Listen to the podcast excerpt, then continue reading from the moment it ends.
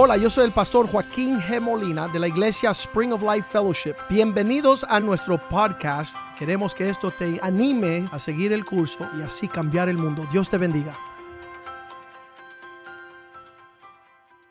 Señor, te damos gracias este día.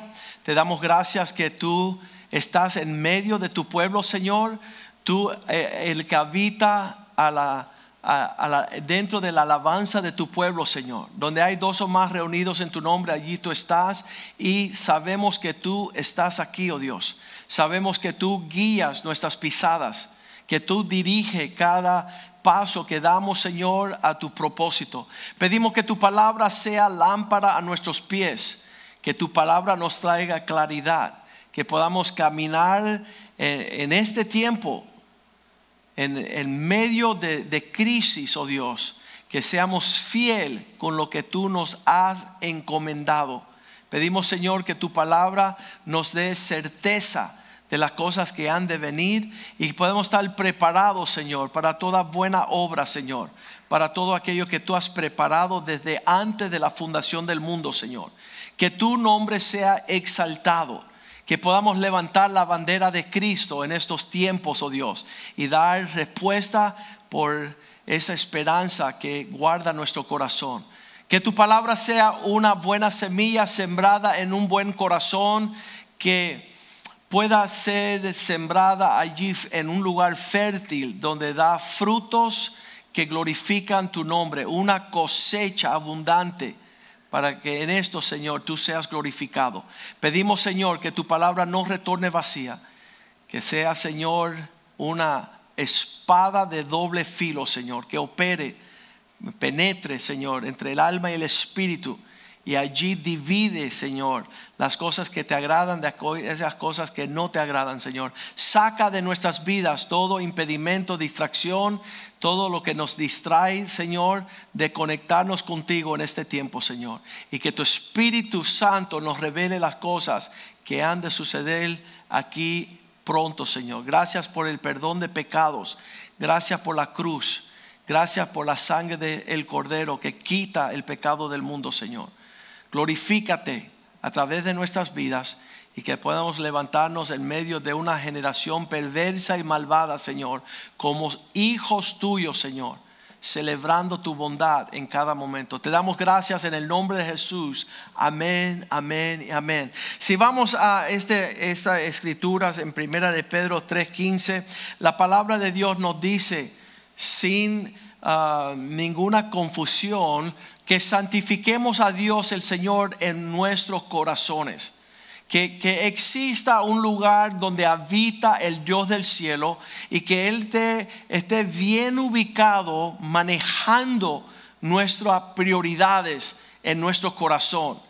De esta forma vamos a estar preparados siempre para presentar una defensa, poder um, todo lo que viene en contra del propósito de Dios en nuestra vida, que exista un muro que pueda defender y aguantar la presión de aquello que viene a golpear en nuestra contra.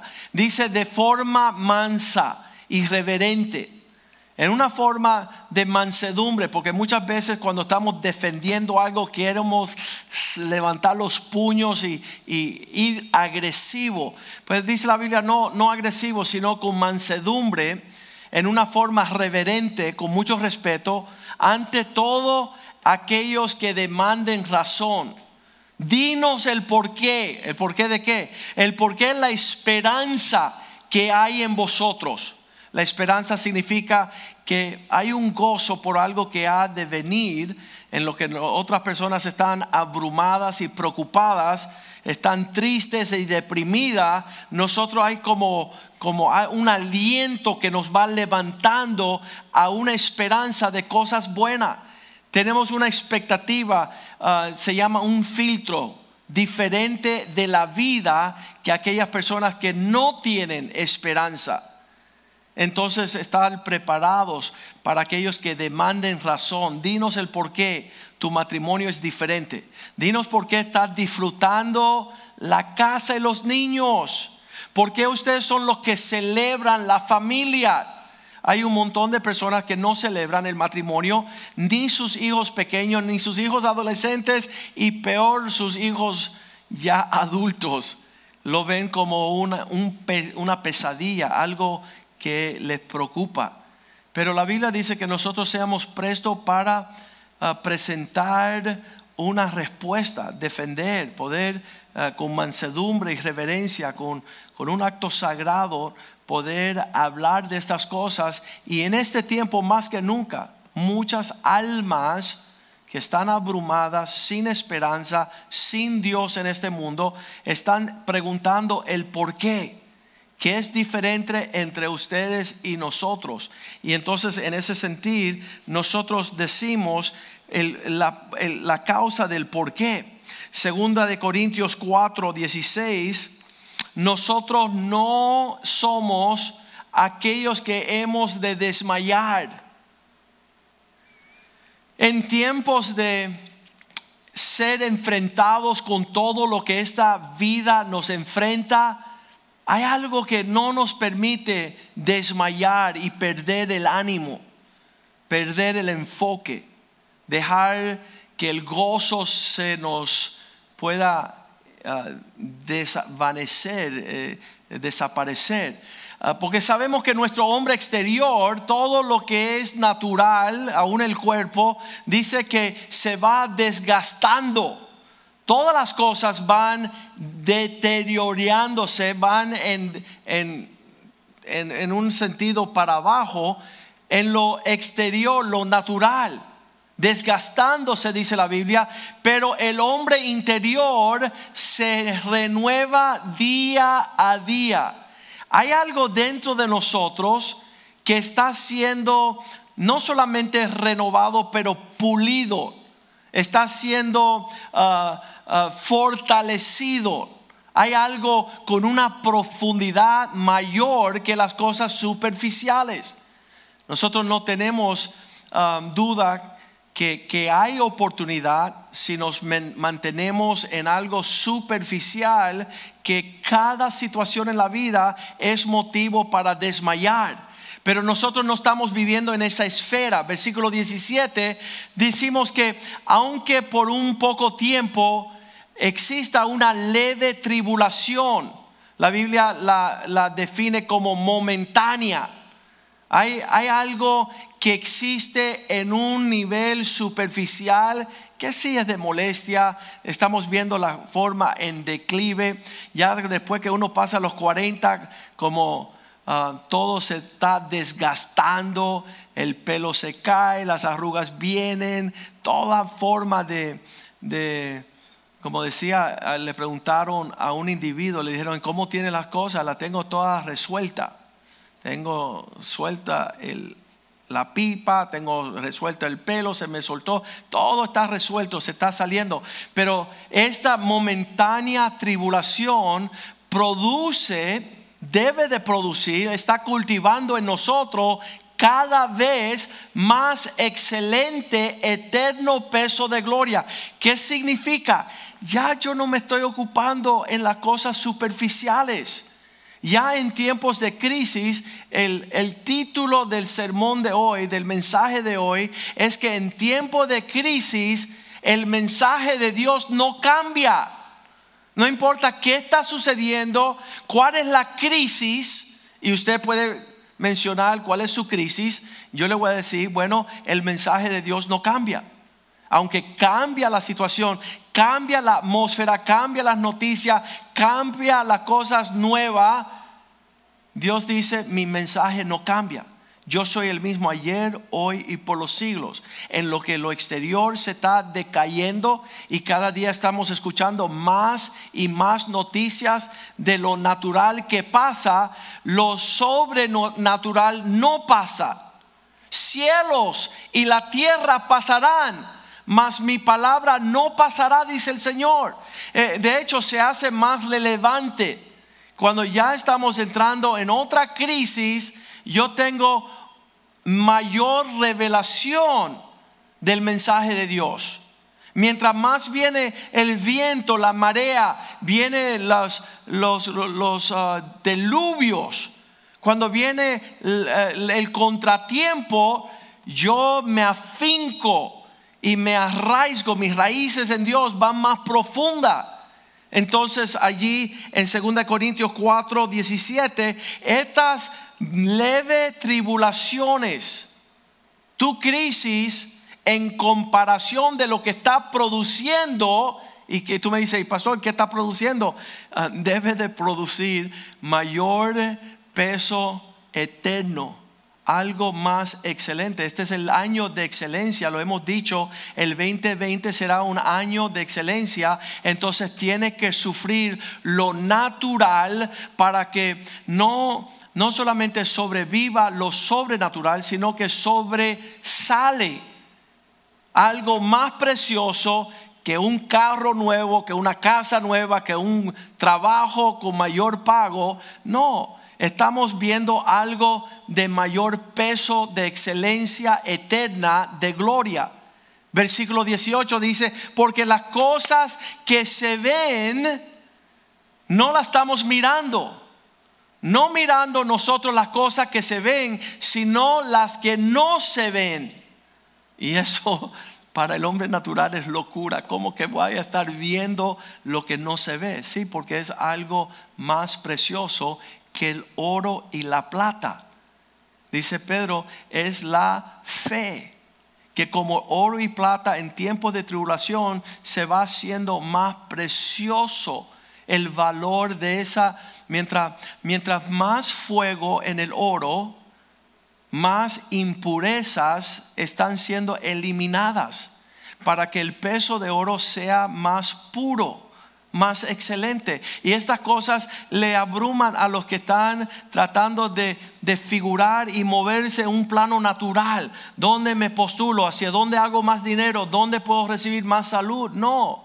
Las cosas externas se están desgastando, las cosas internas cultivando más precioso valor de gloria. No mirando las cosas que se ven, sino las cosas que no se ven. Pues las cosas que se ven son temporales.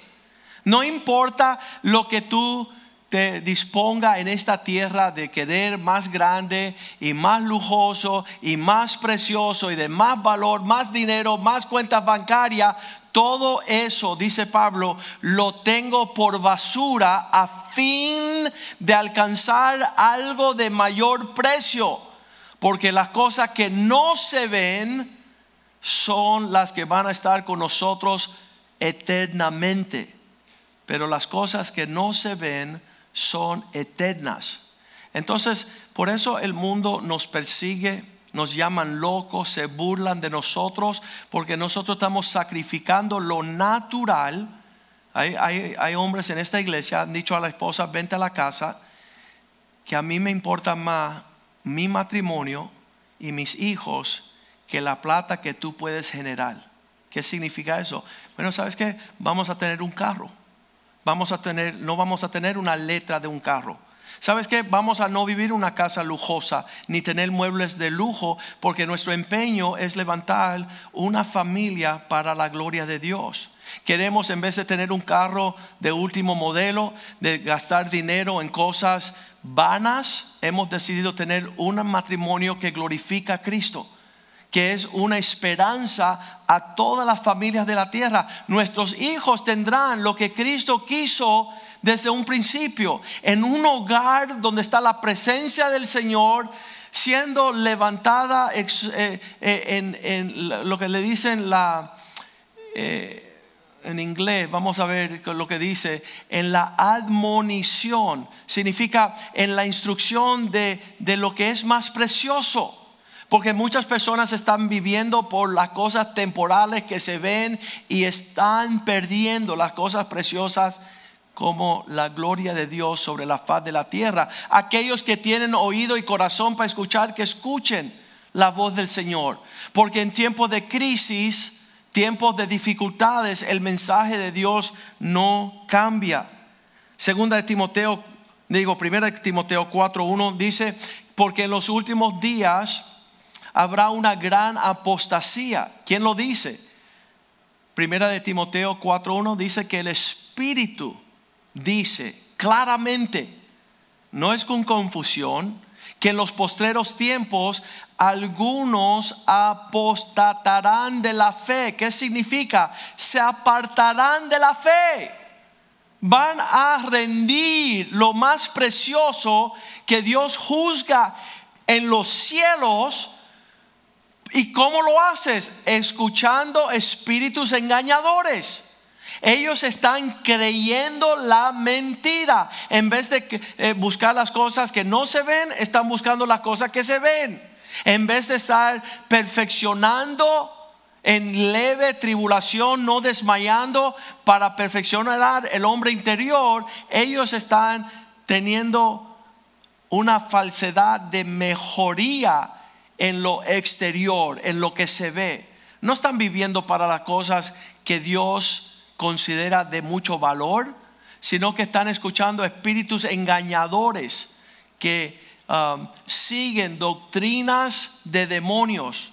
¿Quiénes son estas doctrinas de demonios? ¿Qué son estos espíritus engañadores? Versículo 2 dice que apostatarán de la fe escuchando hipocresías mentirosas.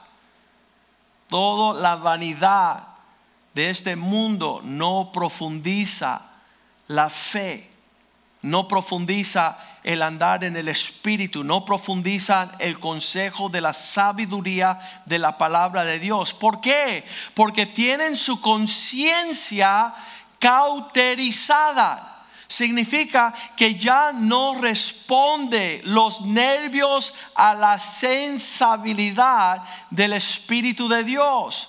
Ellos no se mueven en cuanto a lo sobrenatural, ellos están buscando lo natural. Ah, tengo escrito acá que ellos no soportarán, segunda de Timoteo 4:3, no soportarán la sana doctrina.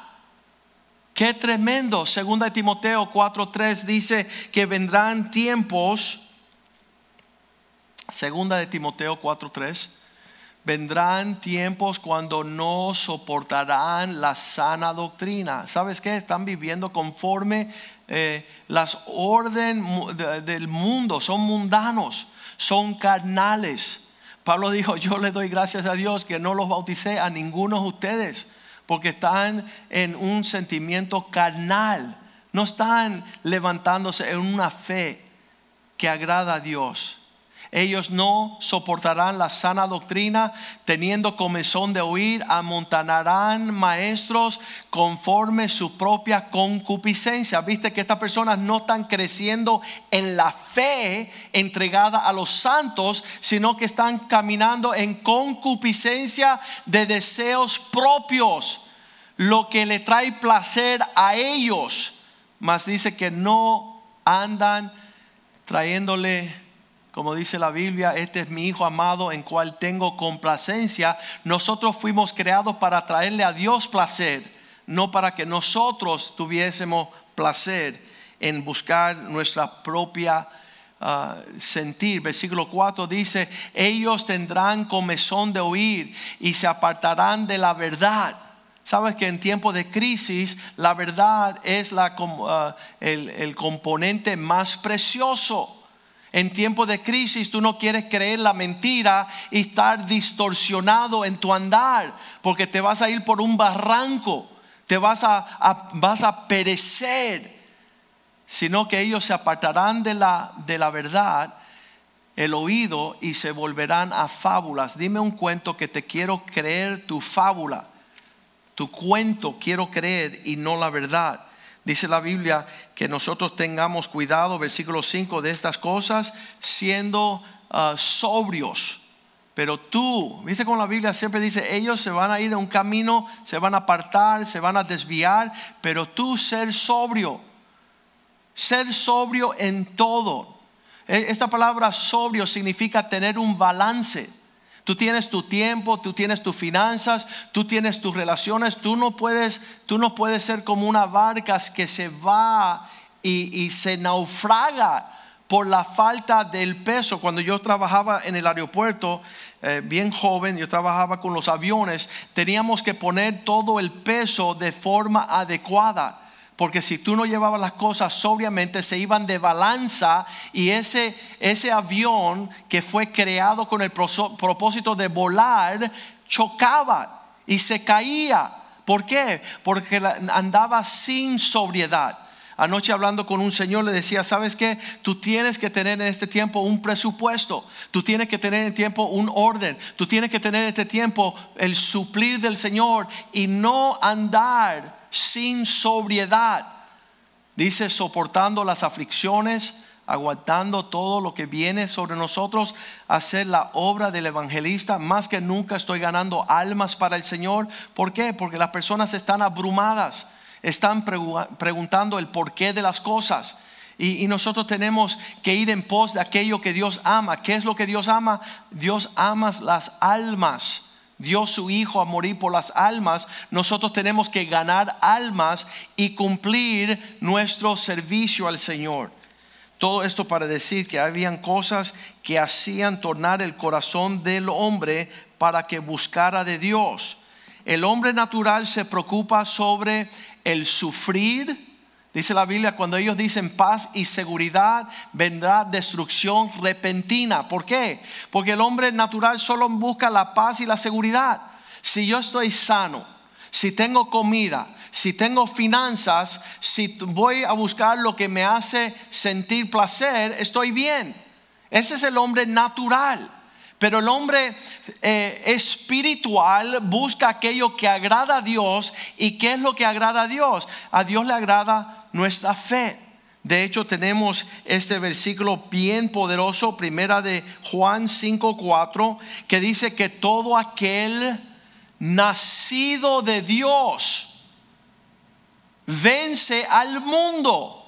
En tiempo de crisis, el que va a sobresalir, el que va a estar por encima de la crisis, es aquel que es nacido de Dios. ¿Qué significa? Está viendo las cosas como Dios las ve, en un ámbito no natural, sino espiritual. Esto llega a ser lo más precioso que puede poseer el hombre. Yo estoy hablando que con muchos millonarios y les preocupa algo de la vida, que van en declive, que van declinando y no saben por dónde agarrarse. Tengo personas que, que eh, tienen mucha salud y les preocupa algo de su vida porque no importa cuán saludable eres, todo hombre va a morir. Hace años, hace como 17 años, un hombre se fue de nuestra iglesia porque decía, yo no puedo creer, pastor, que tú dices que voy a morir. Y le digo, es que las estadísticas prueban que de 100 hombres que están vivos, 100 mueren.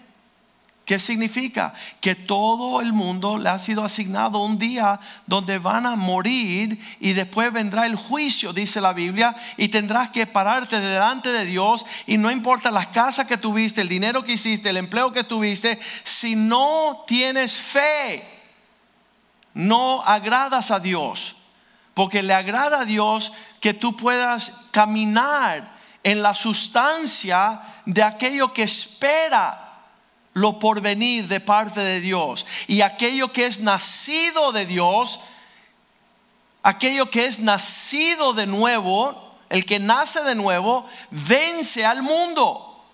En estos días está muriendo un héroe de la fe, se llama Rabbi Zacharias, y él le dijeron en el hospital el mes pasado, hace unas semanas, le dijeron, ¿sabes, Rabbi?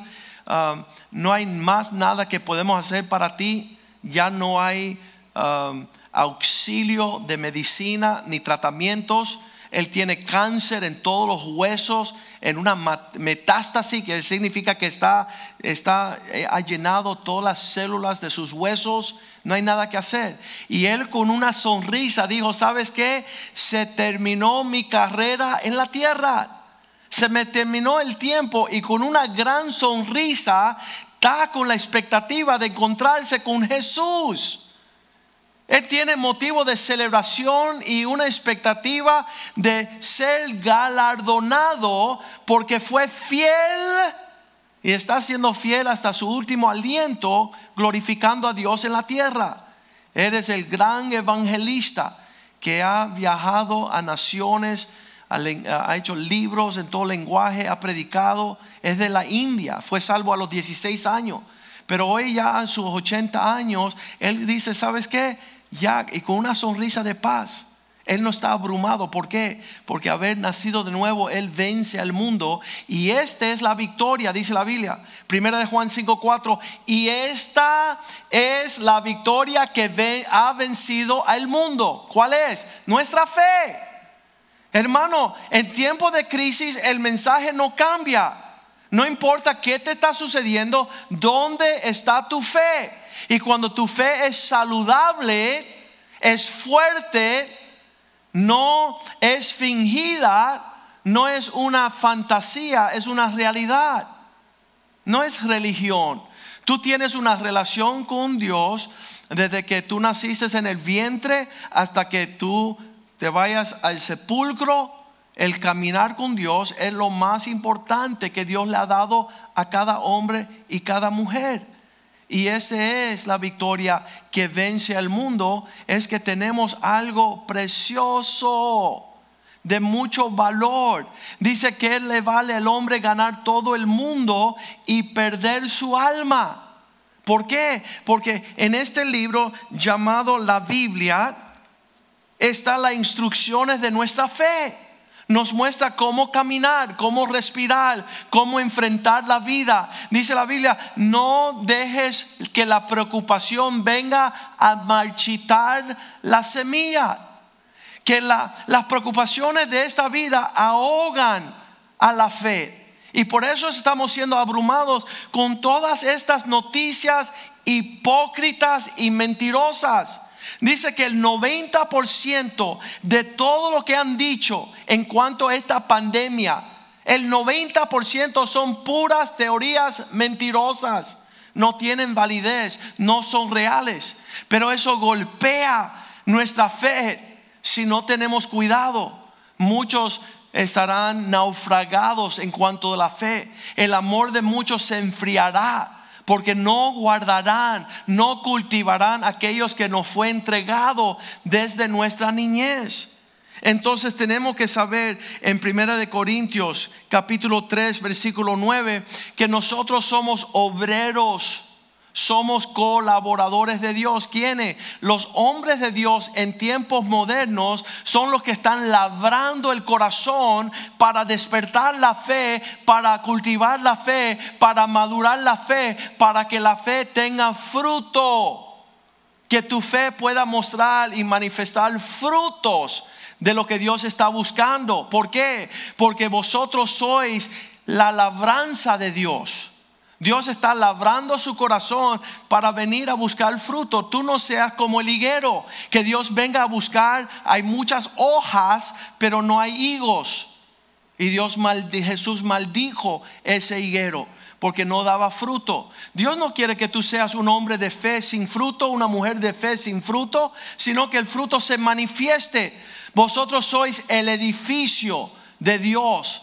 Dios está edificando este edificio glorioso. Versículo 10 nos dice, de acuerdo a la gracia de Dios que me ha sido dada. Cada hombre de Dios, Dios le da una gracia. En el caso de Pablo, él dice, yo como perito arquitecto pude establecer en vosotros fundamento sólido. Yo le doy gracias a Dios que Dios nos dio la capacidad de poner un fundamento sólido en la vida de los creyentes en esta iglesia, que pueden sobre edificar, teniendo un fundamento sólido, ahora pueden edificar encima.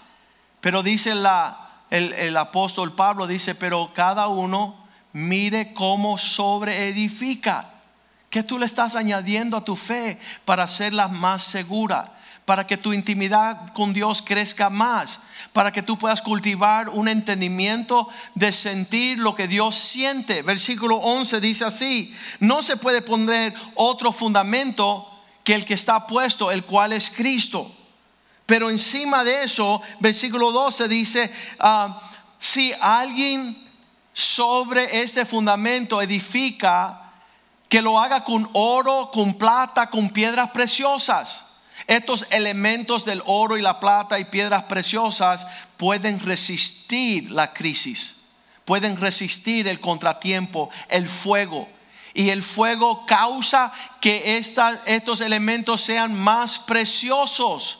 Con cada crisis, con cada golpe, con cada contratiempo, no se me disminuya mi fe, sino que uh, es estimada más preciosa, tiene mucho más valor. Yo no voy a edificar con madera y heno y hojarasca. ¿Por qué? Porque dice la Biblia en el versículo 13 que la obra de cada uno se hará manifiesta porque el día la declarará, pues por el fuego será revelada la obra de cada uno, cual sea hecho, el fuego la probará. La crisis va a probar de qué está hecho tu caminar con Cristo, tu seguir en su palabra.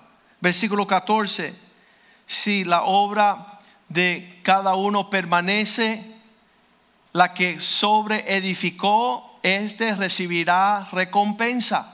Hará, hará, fiesta y celebración cuando a, pesar de la crisis, tu fe, como tú sobre edificaste, pagando un precio, tú sacrificaste, tú esperaste, fuiste paciente. No, yo digo como Jacob que, que peleaba con, con el ángel, decía, no te suelto hasta que me bendigas. Hay cristianos que están peleando la buena batalla de la fe. Y hay otros que por cualquier cosa eh, tiran la toalla y dicen, ya me rendí, esto es demasiado, esta crisis, Dios no la quiere. Y vienen con muchas quejas.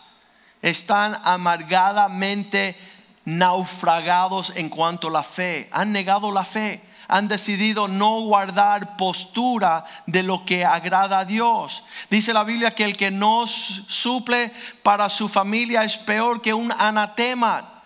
Esto es tiempo de mostrarnos fuerte para amar la familia de Dios, para cuidarnos los unos a los otros, para ver la necesidad el uno por el otro. Es el tiempo de crisis que el mensaje de Dios no cambia que nosotros eh, podamos permanecer en esta obra que Dios tiene. Versículo 15 dice, mas sin embargo, si la obra de algunos se quemará y sufre pérdida, también él mismo será salvo, aunque como por fuego. La, la obra de caminar cristiano de algunos cristianitos, de algunos hermanitos, hermanitas, que no es tan real, lo que dice la Biblia, no es tan real lo que Dios promete, no es tan real que, que, tenemos que alejarnos del mundo. Hay personas que están más alineadas con el mundo que con la palabra de Dios. Ellos no tienen motivo de alegría, ellos no tienen motivo de gozo porque están continuamente consultando con su carne para actuar emocionalmente, están edificando mal. Primera de Pedro 1.6 dice así la Biblia en esto pueden tener gran gozo. Primera de Pedro 1:6. En lo cual vosotros os alegráis, aunque ahora por un poco de tiempo, si es necesario, por un poco de tiempo, por un poco de tiempo, si es necesario, tengáis que ser afligidos en diversas pruebas. Cada prueba, cada crisis viene para perfeccionar tu caminar con Dios, para ser graduado y elevado a mayor intimidad y revelación. Como decía Job en el medio de su crisis, mis, mis oídos escucharon, había escuchado de ti con mis oídos, mas ahora mis ojos te ven. Ya nadie me tiene que contar, yo conozco a mi Dios. El propósito de la crisis es por un poco de tiempo, si es necesario, ser afligidos a través de diversas pruebas. Versículo 7. Pero como el oro que está sometido, para que sometido a prueba vuestra fe, que es mucho más preciosa que el oro, el cual aunque perecedero, no va a perdurar, se pruebe con fuego. El oro se prueba con fuego, sea hallado, aprobado en alabanza, gloria y honra. Al final de todo lo que Dios va a juzgar es la medida, la estatura, la fortaleza de vuestra fe cuando sea manifestado Jesucristo. toda crisis no cambia el mensaje de Dios. La crisis viene para perfeccionar tu relación con Dios, tu fe.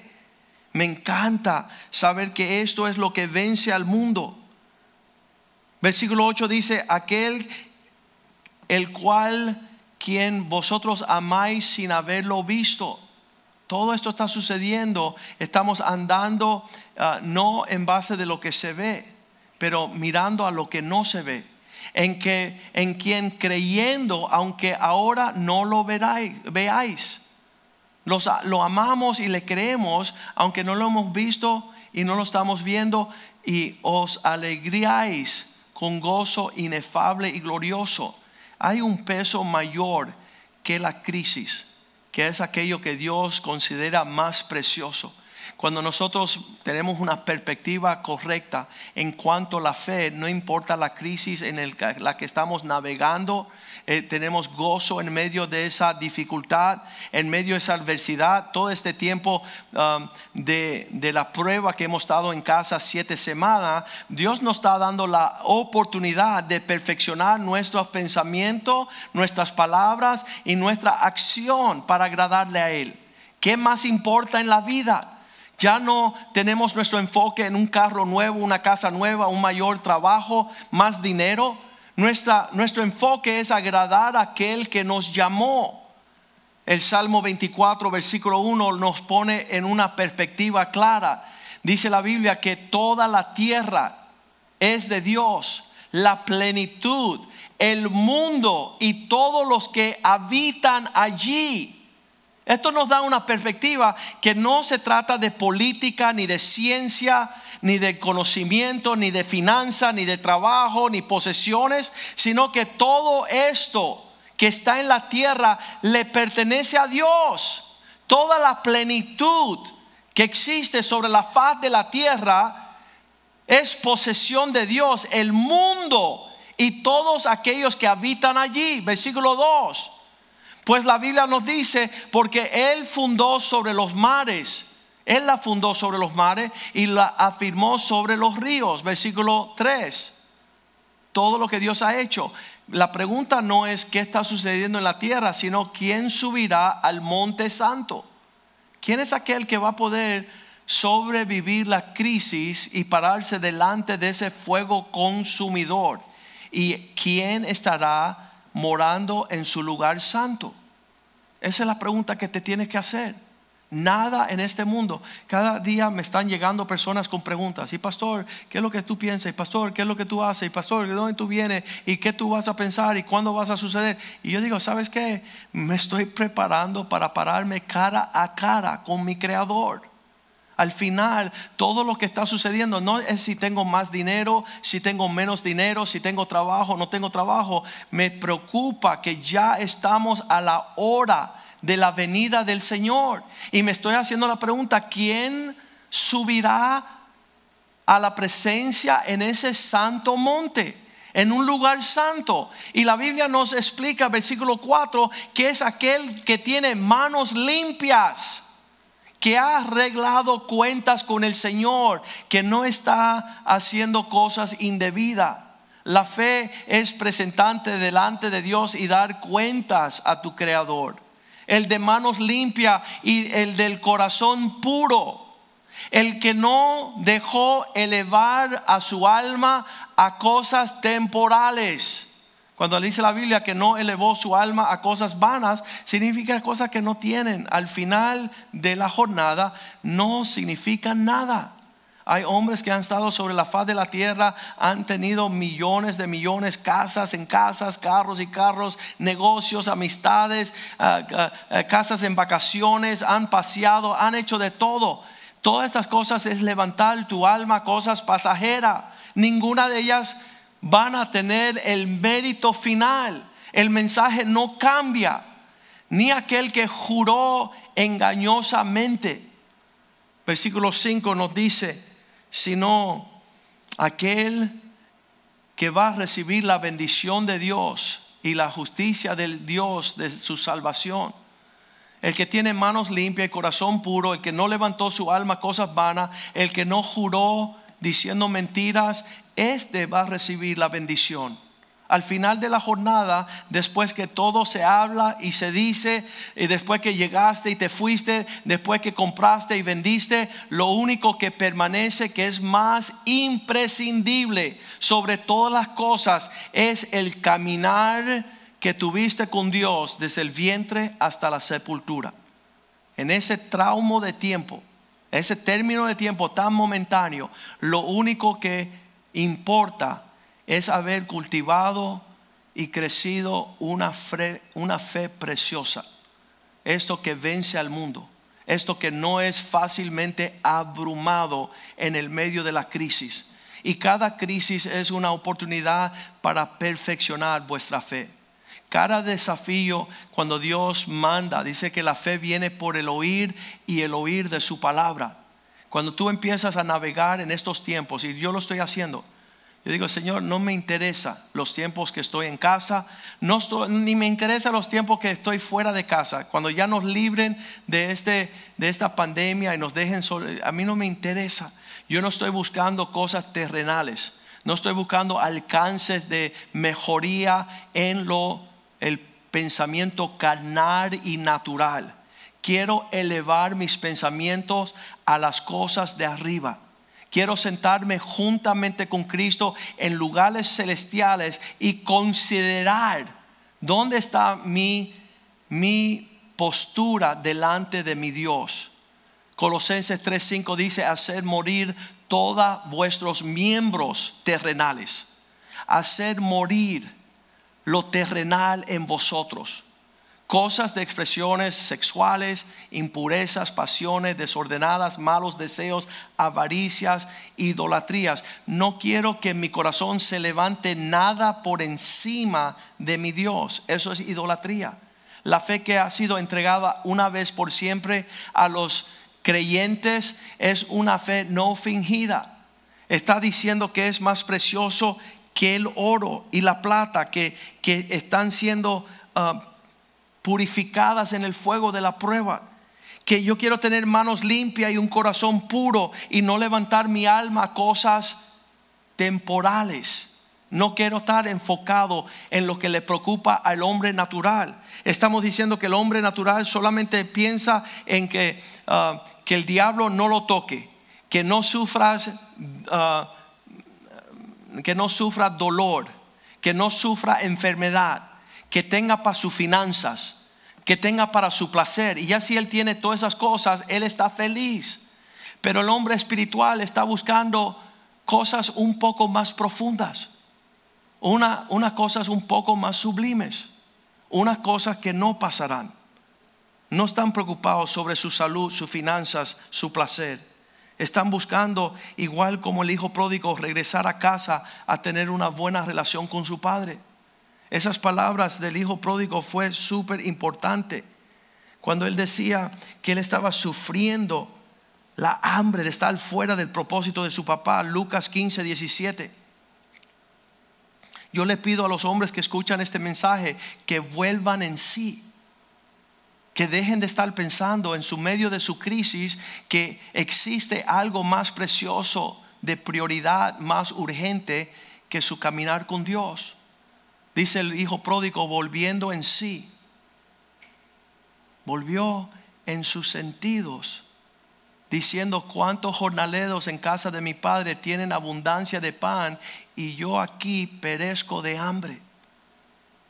Ya, ya no era una cuestión superficial. Ya él quería conectarse con el Padre.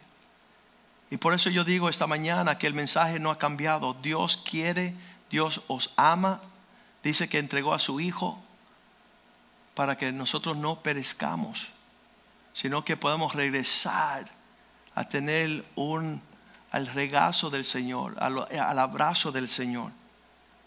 Ahí en el libro de Judas tenemos la advertencia que cuidemos. Judas capítulo, versículo 3, capítulo 1, versículo 3 dice, ah, le quería escribir conforme nuestra común salvación, pero si no, pero fue necesario escribirlo exhortándolos que contiendan, contiendan ardientemente por la fe, peleen a capa y espada por la fe que ha sido una vez dada a los santos. ¿Por qué? Porque hay elementos en estos tiempos que quieren robarte, hacerte un cínico, a menospreciar, a enfriar tu amor con Dios, alejarte de meditar en sus palabras, alejarte de una comunión donde tú estás hablando con tu Dios, que tú estés en comunión, cercanía del corazón con vuestro Dios. Esta fe que una vez fue entregada por, a los santos ha sido entregada a nosotros en estos tiempos. ¿Sabes qué? Hay personas que están transversando la fe. Están hablando muchas cosas para confundir y traer caos en cuanto a nuestro caminar. Pero hay una antorcha que brilla hasta el amanecer con la claridad de ver las cosas claras, que es la palabra profética. La palabra de Dios es lámpara a nuestros pies. No vamos a ser confundidos, engañados, no vamos a creer la mentira, sino que vamos a poder levantar nuestra vista porque nuestra redención se acerca. Hay aceite en nuestras lámparas, hay una intimidad con nuestro Dios. No nos abrumamos. No nos asustamos, no nos atemorizamos por todo lo que dicen o lo que dirán, porque tenemos la palabra de Dios, que en el medio de tiempos caóticos nos es como una ancla que nos establece seguramente los propósitos de Dios. Cuando tú lees el libro de, de Judas acá y tú dices, vamos a contender ardientemente por la fe, vamos al versículo 20 y nos dice cómo hacer eso. ¿Cómo es que vamos a contender ardientemente? Lo dice así, pero vosotros amados, edificándoos sobre vuestra santísima fe, cultivando la fe, pudiendo traer todo lo que nutre nuestra fe para que sea eh, una, una expresión tangible, una, un tesoro especial que tenemos. ¿Cómo se hace? Orando en el Espíritu Santo. Nos empieza a dar las instrucciones, la palabra de Dios, qué es lo que tenemos que hacer para edificar sobre esta santísima fe. Número uno, orando en el Espíritu. Número dos, versículo 21, dice no solamente orando en el Espíritu, sino conservando el amor de Dios. Dice que en los últimos días el amor de Dios se enfriará en muchas personas, no en mi corazón. Yo y mi casa tenemos un amor ferviente por Dios. Mis hijos están en fuego con Jesús. Mi hija está enamorada de Jesús. Mi esposa ama a Cristo. Yo estoy enamorado del Señor. No permitamos que nuestro amor para con Dios se disminuye o se desaparezca o se enfría no solamente orando en el Espíritu de Dios y conservando el amor de Dios, sino esperando ah, mostrar misericordia. Estamos esperando la misericordia de Dios. Estoy confesando pecados, estoy pidiendo perdón, estoy renovando mis pensamientos en Cristo, orando en la fe, conservando el amor de Dios, pidiendo misericordia constantemente al Señor, diez veces diario, Señor, ten misericordia de nosotros. Señor, yo no estoy mirando el pecado en el prójimo, los problemas, la crítica, la ofensa. Estoy diciendo, Señor, ay de mí. Ten misericordia de mí. Versículo 22, no solamente esperando, um, uh, orando en el Espíritu, conservando el amor, pidiendo misericordia, algunos que dudan, convencerles ese es el tiempo de, anunciar las buenas nuevas con aquellas personas que están dudosas. No es tiempo de estar dudando, sino confiados en lo que creemos, cimentados en lo que ha sido depositado, no llevados con, como las olas del mar por cada viento que sopla. Versículo 23 convenciendo los que dudan, a otros salvar, arrebatándolos por el fuego y a otros tener misericordia con temor, aborreciendo aún la ropa que ha sido contaminada por la carne. Estamos rodeadas con personas que están de mal en peor. Nosotros estamos tratando de, de llamarlos a que conozcan a Cristo, a que caminen pasos de fe, a que se bauticen, a que reciban el Espíritu Santo, a que lean la Biblia, a que se congreguen, a que puedan caminar en esos días en algo que vence al mundo.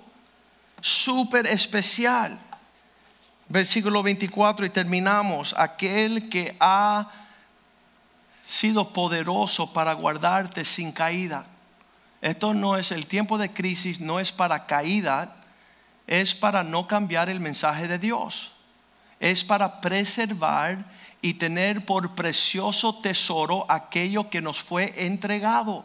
Y saber por quién fue entregado, porque Dios nos tendrá sin caídas y nos presentará sin manchas delante de su gloria con gran alegría. Yo estoy viendo cada momento la oportunidad de, de ser hallado fiel como obrero de Cristo.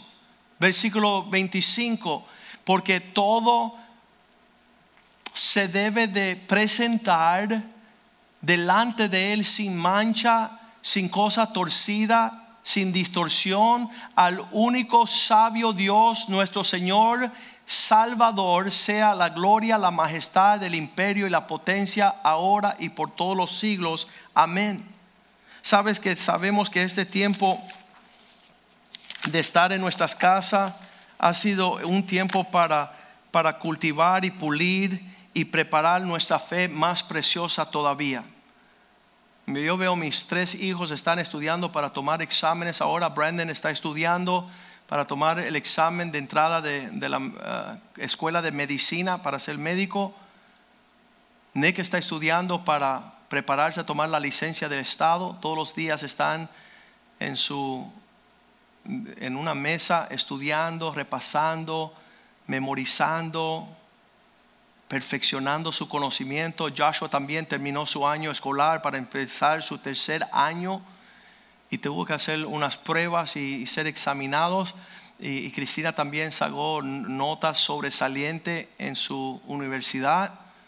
Pero todos tuvieron oportunidad para prepararse para el examen final. Yo creo que este tiempo ha sido un tiempo de crisis, no para, para sufrir pérdidas, sino para aprovechar el tiempo y perfeccionar la fe. Padre, yo te doy gracias, oh Dios, que tú también nos das dando el tiempo. Ya pasaron el día de las Pascuas, el día de la resurrección y viene el día de Pentecostés, donde vas a derramar una porción mayor de gloria sobre tu iglesia. Y aquellos de nosotros que estamos por recibir el derramamiento de, de tu espíritu en los últimos días, oh Dios, más que nunca antes, Señor, preparando la iglesia para esta última etapa de gloria, gran gloria sobre la faz de la tierra, Señor, haciéndonos luminares, Señor, personas que estamos sobresaliendo en la, en la comunidad global, Señor, como aquellos que tienen fe, tienen esperanza y tienen amor, oh Dios. Que seamos eh, hallados dignos por escapar lo que viene sobre la tierra de los juicios y las plagas venideras, Señor. Tú nos has guardado en este tiempo no para hacernos sufrir, sino para, para que esta tiempo de prueba y dificultad perfeccione nuestro andar contigo. Tráenos a cuentas, oh Dios, con tu Espíritu Santo y que tu palabra ah, sea la voz que escuchamos más alta. En estos tiempos, este estrella de baloncesto Kobe Bryant murió enero 26 y eso despertó al mundo a que este mundo no tiene promesas mayores porque en cualquier momento podemos encontrarnos frente cara a cara a Dios en la eternidad. Y este hombre que dejó millones de millares de dinero en su cuenta bancaria pudo haber caminado más excelente en cuanto a su fe. Ayúdanos nosotros también perfeccionar nuestro andar, estar a cuentas con manos limpias y un corazón puro. Ayúdanos, Señor, en nuestras familias, estar atento a la necesidad del prójimo y no aguardar mayor riquezas personales. Danos un corazón para ver al necesitado, para sentir lo que siente aquellos que no tienen esperanza, dar defensa y razón por esa esperanza que tenemos nosotros. Y Señor, acuérdanos siempre que en tiempos de crisis no hemos de pensar en lo superficial, sino en nuestra fe que es más preciosa que todas estas cosas. Momentáneamente estamos siendo probados, pero eso es para perfeccionar mayor peso de gloria eterna, Señor, en las cosas que no se ven. Señor, en lo que el mundo se mofa y se burla de nosotros que caminamos de acuerdo a esta fe que fue entregada, pedimos, Señor, que tú les perdone y nos permita seguir, Señor, siendo luz en medio de la oscuridad. Bendice las familias de esta iglesia, aquellos que escuchan este mensaje, Señor. Guarda tu iglesia en todo el mundo, Señor. Que sea esa novia que está siendo vestida con ropas de gala, con ropas gloriosas, de obras justas entre los santos, Señor. Vestida de lino fino, resplandeciente, blanca, Señor. Y permite que nuestra luz sea un referente para aquellos que vienen detrás de nosotros. Glorifícate, Señor, en este tiempo, en nuestras vidas. Y recuérdanos siempre que no es la crisis, sino es el mensaje que nunca cambia. Te lo pedimos en el nombre de Jesús. Amén, amén y amén. Dios les bendiga. Realmente estamos con la expectativa de reunirnos nuevamente como familia en congregación aquí en la iglesia.